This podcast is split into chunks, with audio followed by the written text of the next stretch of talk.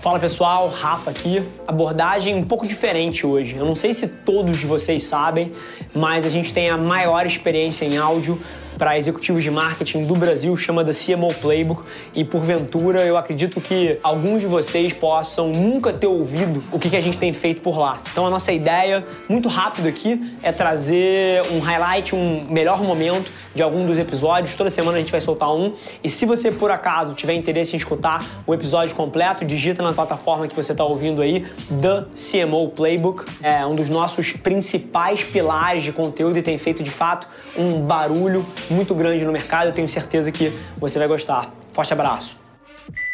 O que você falaria para uma executiva que está ouvindo a gente, que talvez tenham sido coisas que você usou na sua vida e que te fizeram chegar onde você chegou? Na época que eu comecei a trabalhar, como eu comecei a trabalhar com tecnologia, já era um mundo masculino, depois eu fui para a indústria automotiva, que também é um mundo masculino, tecnologia de novo masculino, enfim. Não Sim. tinha muito tempo de sentir isso, mas eu vi muitas colegas sofrerem muito. Eu vi a pessoa indo chorar no banheiro. Eu diria que a pessoa tem que ter muita coragem para dizer que está sofrendo aquilo, porque as mulheres choram escondidas no banheiro. Existe um conhecimento tácito, uma coisa que elas nunca falam, que é: eu não vou chorar na frente de ninguém. Eu não vou passar esse recibo e ela vai para o banheiro chorar, mas ela nunca fala daquilo que ela sofreu, nem com as outras, eventualmente fala, mas só com as grandes amigas, mas Sim. também não levar aquilo para cima. Não... E tem vezes que eu percebi que as empresas não sabiam o que estava acontecendo. Então, assim, é muito importante ter a coragem de falar e ter certeza que isso não vai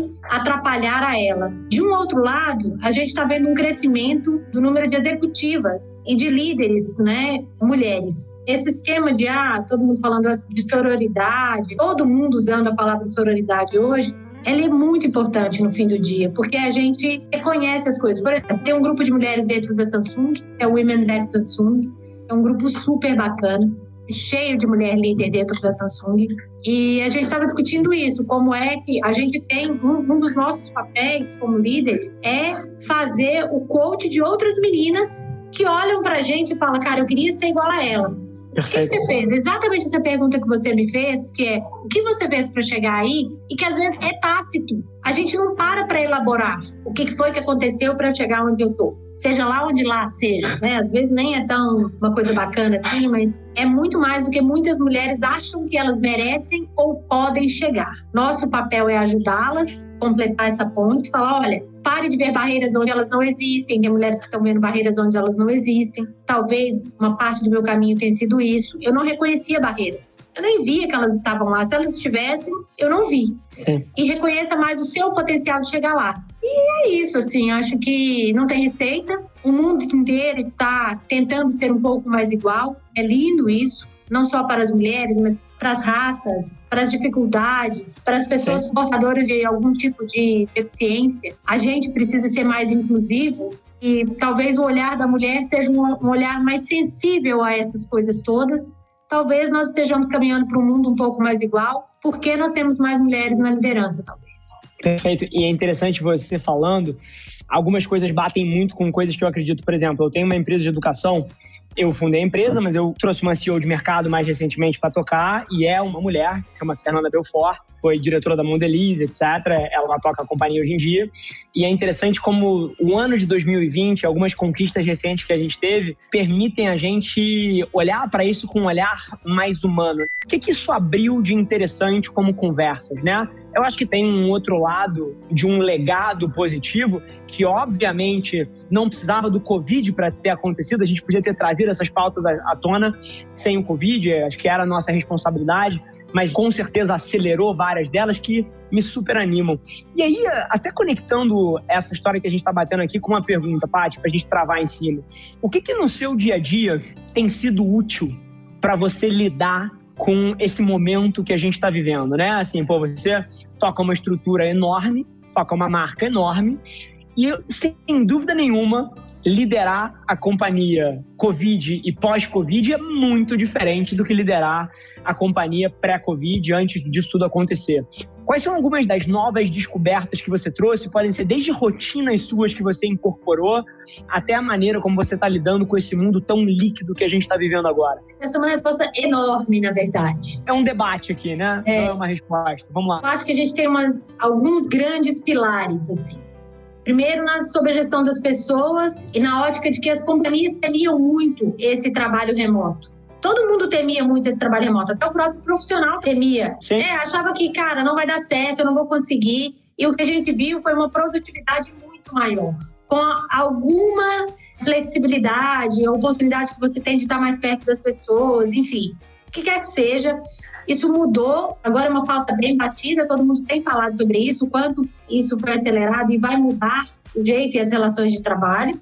Mas eu acho que o Covid, né, um dos meus primeiros posts quando o Covid começou foi a quantidade que o Covid acelerou as empresas, que nem CDO, nem CTO, nem CEO nenhum nos últimos 12 anos conseguiu fazer. Então, a aceleração digital e a aceleração de gestão de pessoas, o trabalho remoto, o posicionamento das marcas, né? Porque como todo mundo teve que de alguma forma ver essas outras coisas que não estavam tão vistas, tão, sendo tão olhadas, até, sei lá, dois, três anos atrás, eu participei de um momento de uma marca, na época da Fiat, muito complexo, que foi o Vem Pra Rua.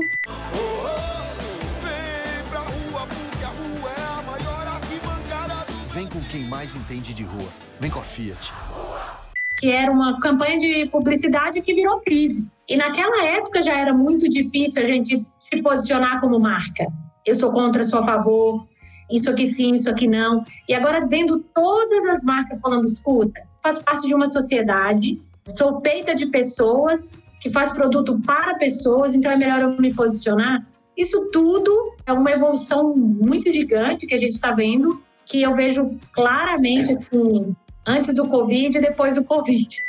Usando um trocadilho com esse DC aqui, que não, não quer falar nada de religião, mas é um pouco de antes do Covid e depois do Covid. De fato, para as companhias, é uma aceleração completa de todos os temores que nós, como executivos, tínhamos. Ah, como eu vou liderar meu time de forma remota? Todo mundo trabalhando, talvez mais, né? Os resultados estão aí para mostrar.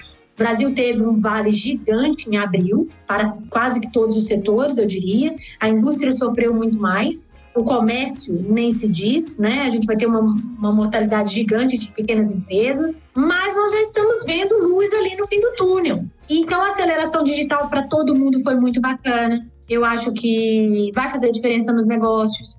É, a próxima fronteira que eu tô curiosa e que eu vou começar a querer entender como que a gente vai executar alguma coisa nisso é como o varejo vai se portar nas lojas físicas a partir de agora. A gente tem muita gente no varejo, né? Eu tenho um time aí de quase 500 promotores de venda no varejo no Brasil inteiro. Sim. E esse foi um desafio gigante. Eu mando esse time para o front ou a gente poupa essas pessoas e dá a elas toda a segurança de saúde possível agora. Então, as marcas também, as empresas mais sérias, tiveram que escolher entre a venda e a saúde das pessoas.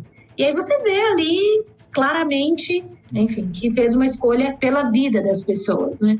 E é curioso porque quando a gente olha para a quantidade de pré-conceitos e coisas que eram essenciais que do nada não se tornaram mais, a gente viu que tinha todo um outro lado, a minha cabeça já ela funciona mais ou menos assim. Ela já flipa imediatamente o que mais que atualmente eu acho que é fundamental, que eu acho que é a única forma de fazer e que talvez exista aí fora para ser quebrada uma barreira e revolucionar um segmento, um mercado, uma forma de fazer as coisas, né? Porque, assim, é, é curioso. O Covid, ele vem e ele racha isso porque ele obriga a gente a se comportar de uma forma que a gente não se comportaria por uma dedução lógica, né? Não era tão lógico a gente fazer as coisas como a gente está fazendo. E ele vem e mostra que tinham várias formas mais interessantes de fazer certas coisas. Todos os modelos de negócio que a gente vai ver arrebentando, revolucionando indústrias, eles vão operar a tese do tempo. Eu acho que o ser humano ele valoriza tempo acima de dinheiro, ele valoriza tempo acima de privacidade. As pessoas abrem mão de privacidade para ter tempo. A gente vive numa economia e num mundo tão rápido, onde você não consegue ficar cinco segundos sem receber 50 WhatsApps e entrar em três calls ao mesmo tempo. É tanta intensidade, a gente se tornou uma raça tão produtiva. Olha que interessante, que o nosso tempo passou a valer talvez 30 vezes mais do que valia há 20 anos atrás. Dúvida. Bom, gente, super feliz que você ouviu esse trecho do The CMO Playbook. E se você quiser ouvir o episódio na íntegra, é só você digitar no seu player, como eu falei, The CMO Playbook. Vai ser um prazer te receber lá na outra plataforma. Não esquece de se inscrever, sai episódio novo toda segunda-feira, trazendo um grande nome desse mercado para bater um papo comigo. E, sinceramente, independente de você trabalhar especificamente com marketing ou publicidade, eu tenho certeza que tem capacidade de agregar valor para qualquer executivo. Te espero lá. Um abraço.